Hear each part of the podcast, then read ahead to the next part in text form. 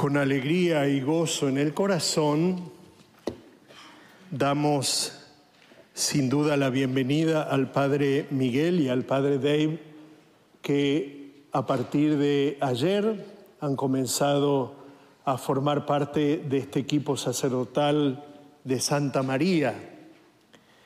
Esta parroquia no solamente tiene la riqueza de su gente, sino que también tiene la diversidad y la riqueza de sacerdotes que, venidos de distintos lugares, enriquecen la evangelización en nuestro caminar como comunidad de Dios.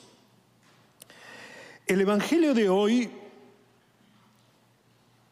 nos hace quedar en una de las sentencias que Jesús dice y que nos permite comprender todo el contexto de lo que el Evangelio de Mateo pareciera ponernos frente a nuestros ojos de una manera rigurosa y dura. El que recibe un profeta porque es profeta, tendrá recompensa de profeta, dice el Evangelio. Y vemos que la palabra profeta se, repite tres veces. Y entonces nos lleva a preguntarnos, ¿pero quién es el profeta? A veces en nuestra imaginación hay como una especie, digamos, de considerar que el profeta es como un mago. ¿eh? eh que predice el futuro, que anticipa el futuro. Pero esta idea es una idea supersticiosa. Y el cristiano no cree en supersticiones, ¿eh? no cree, aunque sabemos que muchos cristianos caen en estas cosas, ¿no? ¿Cuáles son las cosas supersticiosas? Es la magia, la lectura de las cartas, los horóscopos o cosas similares. Muchos cristianos, ¿eh? muchos cristianos van a que le lean las cartas, que le lean las manos, que le hagan una limpia. Sabemos que acontece. ¿eh? Sin duda, otros pintan al profeta como un personaje del pasado que existió antes de Cristo para preanunciar su llegada pero Jesús hoy nos dice de la necesidad de acoger a los profetas. Entonces nos preguntamos, ¿existen todavía? Pero ¿quiénes son? ¿Quién es el profeta? Entonces nosotros necesitamos recurrir al catecismo, ¿eh? que a veces lo tenemos lleno de polvo y un poco olvidado. ¿eh? Y el catecismo nos dice que el profeta es cada uno de nosotros. De hecho, con el bautismo todos recibimos el don y la misión de la profecía. Lo leemos en el catecismo de la Iglesia Católica en el canon 1268. Profeta es aquel que en virtud del bautismo ayuda a los demás a leer el presente bajo la acción del Espíritu Santo. Qué hermoso, qué hermoso. Porque nadie puede hacer esta tarea si no está en clave de oración, si no se deja ungir por el Espíritu Santo. Y esto es muy importante, leer el presente no como una crónica, sino bajo la acción del Espíritu Santo, que nos ayuda a comprender los proyectos de Dios y corresponderlos. En otras palabras, el profeta es aquel que muestra a los demás a Jesús, que da testimonio de Él, que nos ayuda a vivir el hoy, a construir el mañana según sus planes. Por lo tanto, todos somos profetas, todos somos testigos de Jesús. para que la virtud del Evangelio brille en la vida diaria, familiar, social, como nos recordaba la Lumen Gentium. El profeta es un signo vivo que muestra a Dios a los demás. El profeta es un reflejo de la luz de Cristo en el camino de los hermanos. Entonces podemos preguntarnos, yo que fui elegido profeta en el bautismo, hablo y sobre todo vivo como testigo de Jesús. Llevo un poco de su luz a la vida de alguien. Yo me interrogo sobre esto, me pregunto cómo va mi testimonio, cómo va mi profecía.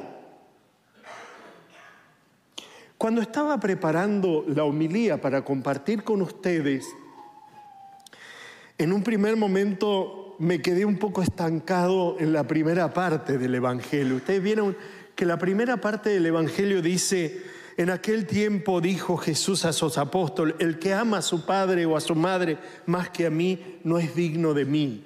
¿eh? El que ama a su hijo o a su hija más que a mí no es digno de mí. Y el que no toma su cruz y me sigue no es digno de mí.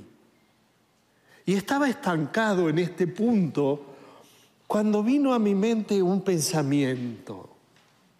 Pensé en la vida de tantos laicos, en la vida de tantos sacerdotes, en la vida de tantos religiosos que viven esta realidad profética. ¿eh? No voy a hacer mención a, mi persona, pero eh, todos los que algún día escuchamos al Señor porque el Espíritu Santo sopló fuerte y suscitó, Aconteció como en Abraham. Dejamos la tierra, nuestra tierra, y nos fuimos a otros lugares, ¿eh? como hacen los profetas. ¿Para qué? Para anunciar a Cristo. Y muchas veces pensaba que en, en, el corazón de los laicos misioneros, de las religiosas, de los religiosos, siempre hay una constante tensión entre el amor humano y el amor a Dios. ¿Eh? Yo muchas veces pienso si solemos leer con claridad, cuando tenemos un sacerdote, una religiosa, un laico que es de otro lugar, hay una tensión constante. ¿Por qué? Porque su corazón constantemente tira para estar con los suyos, con los que ama, con los que tienen sus lazos familiares. Pero sin embargo, descubrimos que hay un amor que lo lleva más profundo. ¿Y saben qué? Porque hay un sentido de la vida plena, de la vida que continúa. Yo puedo pasar muchos momentos, o podemos pasar en lo humano muchos momentos con nuestra familia, pero podemos cercenar el mensaje y el envío de Dios que nos manda a otros lugares. ¿Para qué? Para llevar a Cristo, aquel que nos muestra el rostro del Padre. ¿Por qué? Porque tenemos que anunciar que la vida no es esto, la vida no es solo aquí, la vida continúa. Y yo sé que puedo renunciar muchas veces a los encuentros, pero también sé que al final del camino me reencontraré con todos aquellos que he amado y que son parte de mi familia terrena. Podríamos decir que el Evangelio de hoy, con la palabra de Jesús, nos vuelve a ubicar en los sentimientos. Claro, nosotros somos latinos, somos eh, sentimentales, ¿eh? Pero, aparte de ser tremendamente sentimentales, ¿eh? caemos en un terrible sentimentalismo. ¿Y qué es esto?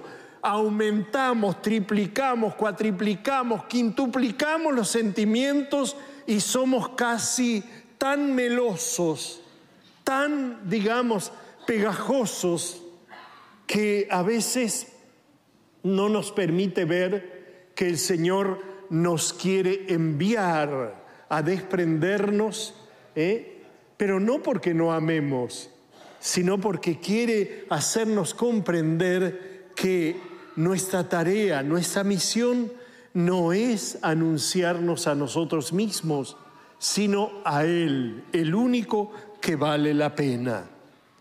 El Señor en el Evangelio hoy nos pide acoger a los profetas. Por lo tanto, es importante que nos acojamos los unos a los otros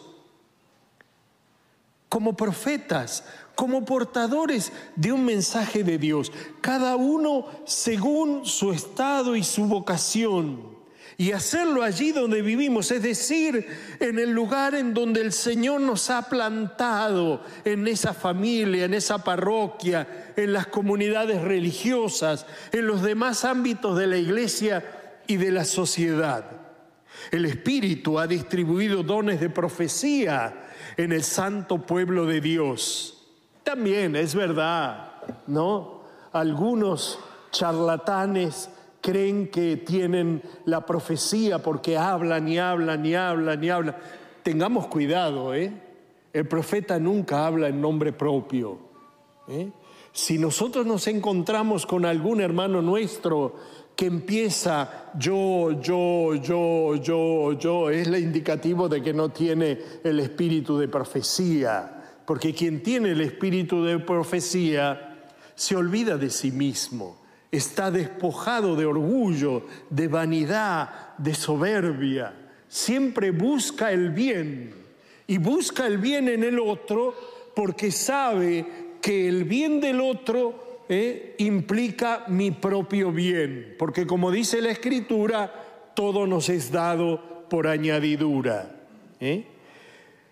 Dios ha distribuido el don de profecía. ¿eh? Por ejemplo, cuando hay que tomar una decisión importante, viene bien sobre todo rezar primero, rezar primero, invocar al Espíritu, pero después escuchar y dialogar.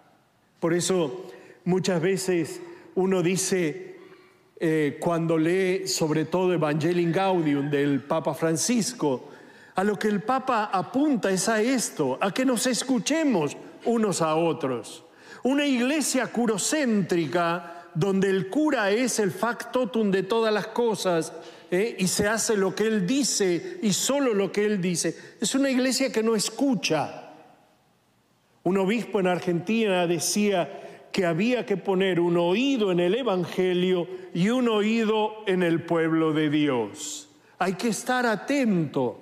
¿Por qué? Porque en el pueblo de Dios los bautizados son también quienes ejercen el espíritu de profecía. Y muchas veces hay que escuchar, ¿eh? escuchar, rezar, invocar al espíritu y escuchar, dialogar, en la confianza de que cada uno, incluso el más pequeño, tiene algo importante que decir, un don profético que compartir. Así se busca la verdad y se difunde un clima de escucha de Dios y de los hermanos, en el que las personas no se sienten acogidas solo si dicen lo que me gusta, sino que se sienten aceptadas y valoradas como dones eh, por lo que son hijos de Dios, bautizados, profetas en este tiempo. Hay muchos conflictos que se podrían evitar eh, muchas, muchas luchas intestinas que no estarían presentes, eh, si poniéndonos en la escucha de los demás y con el sincero deseo de comprendernos, entonces buscáramos el bien. Debemos preguntarnos, ¿sé acoger a los hermanos y a todo aquel que sabiendo que es hombre de oración o mujer de oración o joven de oración, tiene la riqueza profética. Creo que yo necesito de mi hermano y de mi hermana, de mi, de mi amigo, de mi conocido. Los escucho con respeto, con el deseo de aprender, porque cada uno de nosotros necesita aprender de los demás. Cada uno de nosotros necesita escuchar al otro, porque a veces en el otro encontramos la riqueza, encontramos la palabra de Dios, encontramos lo que estamos buscando. Qué hermoso evangelio, qué hermoso que el Señor nos haga trabajar el corazón en clave de escuchar. Amar a Dios es estar abierto al otro. Amar a Dios es darse. Fíjense que después, ¿eh? en, las, eh, en la tercera y cuarta sentencia que el Señor nos marca en el Evangelio de Mateo, ¿eh? dice, el que recibe, el que los recibe a ustedes, el que recibe un profeta, y el que recibe, ¿qué es lo que ve? Un don de Dios en el otro. Y después no solo hay que recibir, sino también dar. Dar. Por eso, queridos hermanos, pidámosle a María en este domingo que nos ayude a crecer como hijos de Dios en la oración, que orando podamos escuchar al Señor, que orando y escuchando podamos llenar nuestro corazón y nuestra vida de Él, y que teniendo el corazón y la vida llena de Él, lo podamos dar ¿eh? generosamente en cada palabra, en cada pensamiento y en cada obra de nuestro vivir cotidiano.